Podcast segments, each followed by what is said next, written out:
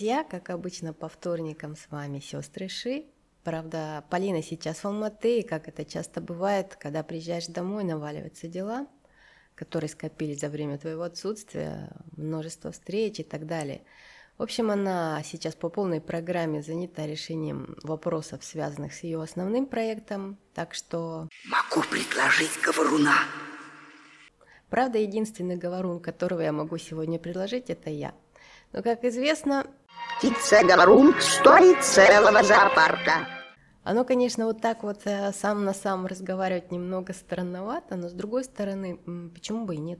По крайней мере, один слушатель в реальном времени у меня точно есть. Всегда, когда мы пишем подкаст, Гага прыгает на стол, садится напротив меня и осуждающе смотрит. Гага это вот, если кто не знает, потому что не все следят за мной в Фейсбуке, это мой кот. Ну, то есть он выглядит как кот, а на самом деле есть такое подозрение, что он какой-нибудь космический шпион. Во всяком случае, из всех моих знакомых котов он а, самый странный. Колоритный такой старик. Чуб большой, синяя фуражка с красным околышем. Странный такой старик. Излюбленное его занятие – это часами сидеть, э, не шелохнувшись, и так неотрывно смотреть мне в глаза, причем таким немигающим взглядом. При этом спина у него прямая, и хвост так закручен вокруг, э, вокруг ног, вокруг тела, как бы сам себя оборачивает. И у меня всегда такое ощущение, глядя на него, что я в тронном зале на аудиенции у его высочества наследного принца. Это как минимум.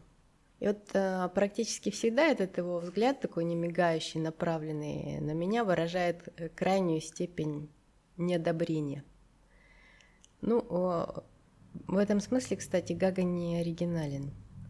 Вместе с ним меня не одобряет а великое множество самых разных людей. Правда, в отличие от Гаги, они редко делают это молча, к сожалению.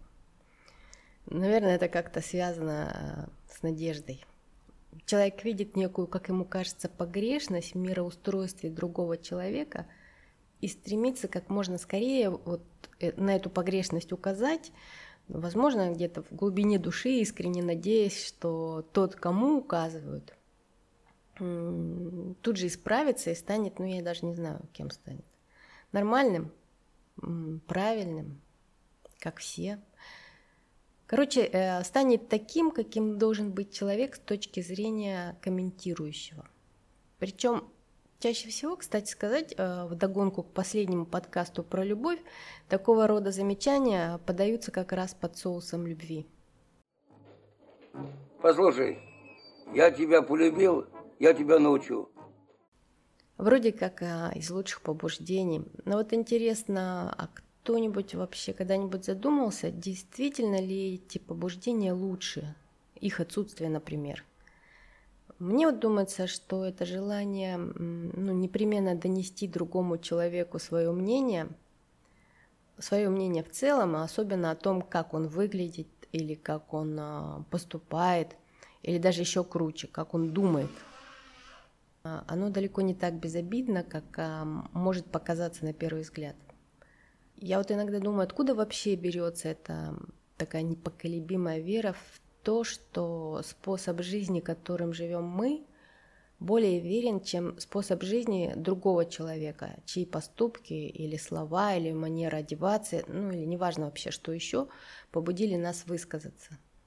Ну, то есть понятно, что существуют общепринятые представления о том, что такое хорошо, что такое плохо – которые в общем и в целом совпадают у представителей абсолютно разных культурных традиций и вероисповеданий, но я в данный момент имею в виду вовсе не те ситуации, когда совершают преступления, то есть приступают через всем известные давным-давно а, оговоренные еще задолго до нас нравственные нормы, которые, кстати, легко уместились а, в последних пяти пунктах э, десяти заповедей. Я думаю, что в той или иной степени все знают, о чем речь. Я скорее а, имею в виду вот что. Есть а, такая категория людей, которые своими поступками или даже просто самим своим присутствием могут вызвать чувство дискомфорта у окружающих, чувство какого-то внутреннего неудобства, вызванного отчасти тем, что они, э, эти люди, нарушают нашу картину мира, не вписываются ни по жанру, ни по стилю, ни по каким бы то ни было другим критериям. И, к слову сказать, я, я как раз один из таких неудобных людей. Товарищ, там человек говорит, что он инопланетянин. Надо что-то сделать. Звони внутри. Со мной очень неудобно коммуницировать по многим причинам, одна из которых, я приведу только одну, просто а, чтобы про, проиллюстрировать, что имею в виду. А так, а, конечно, таких причин великое множество. В общем, одна из таких причин, например, то, что я э, не боюсь выглядеть глупо или смешно. Это очень э, напрягает, напрягает тех людей, э, которые как раз вот этих двух вещей боятся как огня. Поэтому им э, крайне некомфортно находиться рядом с человеком, который выглядит смешно или глупо. Им страшно не, не столько от того, что кто-то это делает, сколько от мысли о том, что они одним своим присутствием рядом с таким человеком могут выглядеть в глазах других причастным к происходящему, а значит глупо и смешно. И это для таких людей, конечно, как серпом по, ну, не будем углубляться в физиологию, скажем так, по чему-то очень ранимому. Неудобные люди, они, э, к сожалению, часто ранят, и в этом их основное неудобство. Они раздражают, э, выбивают из колеи, и что самое неприятное, они пугают. Пугают, как пугает все непонятное. И, наверное, э, в этот момент срабатывает старый как мир механизм в любой непонятной ситуации нападай. Что, в общем, чаще всего и происходит. Понятно, что в современном обществе большинство случаев нападения происходит на словах. Больна, больна, стукнутая. Ну или альтернативный вариант для тех, кому нападать по той или иной причине не с руки, в любой непонятной ситуации беги. Хотя, вот сказала сейчас и подумала, что применительно лично ко мне эта фраза звучала бы так, а в любой понятной ситуации беги. Ну, в основном потому, что в моем случае понятное это как а, съеденный пирог. Скучно и бесперспективно. Остается только затеять новый пирог. Вот, кстати, поэтому я все время увлекаюсь чем-то новым, а вовсе не потому, что, как могло бы показаться, а, ищу себя. Потому что себя я уже давно не теряю, так что искать нужды вроде как тоже нет. Но это к делу вообще не относится, тем более, что речь не конкретно обо мне, а об определенной категории людей в целом. Извините, а Чатлани Пасаги это национальность? Нет, Биологический фактор? нет, Лица с других планет? нет. А в чем они друг друга отличаются? Ты что, дальтоник, скрипач? Зеленый цвет от оранжевого отличить не можешь. Турист.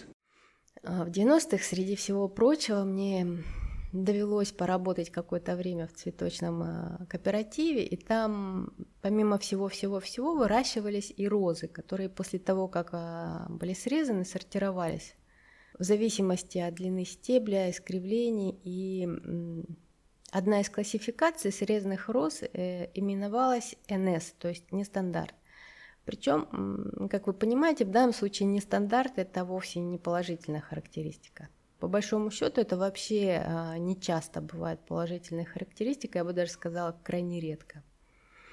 Именно потому, что все нестандартное создает дополнительные неудобства – Нестандартное выбивается из уже отлаженной схемы действий, требует э, какого-то индивидуального подхода, требует дополнительных решений. В общем, вся эта возня с нестандартом, она, конечно, здорово ворует время и энергию.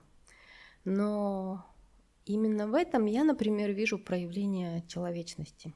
Не человечности в значении гуманности, а человечности в контексте отличия живого от неживого от э, механизмов, действующих согласно какому-то заданному алгоритму.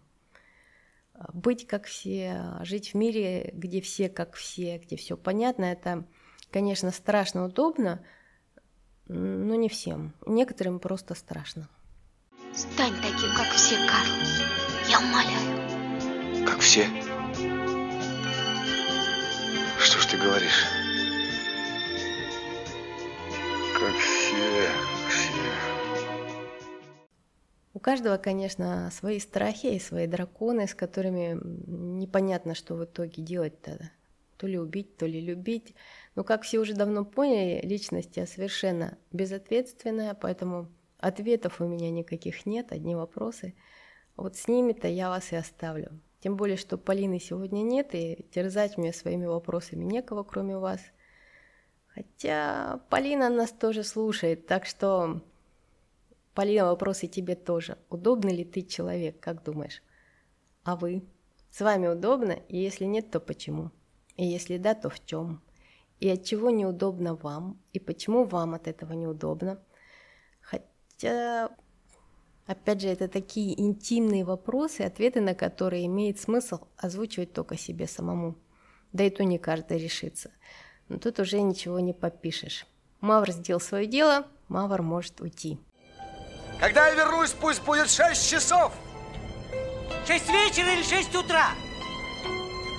6 дня. Всем пока и до скорого.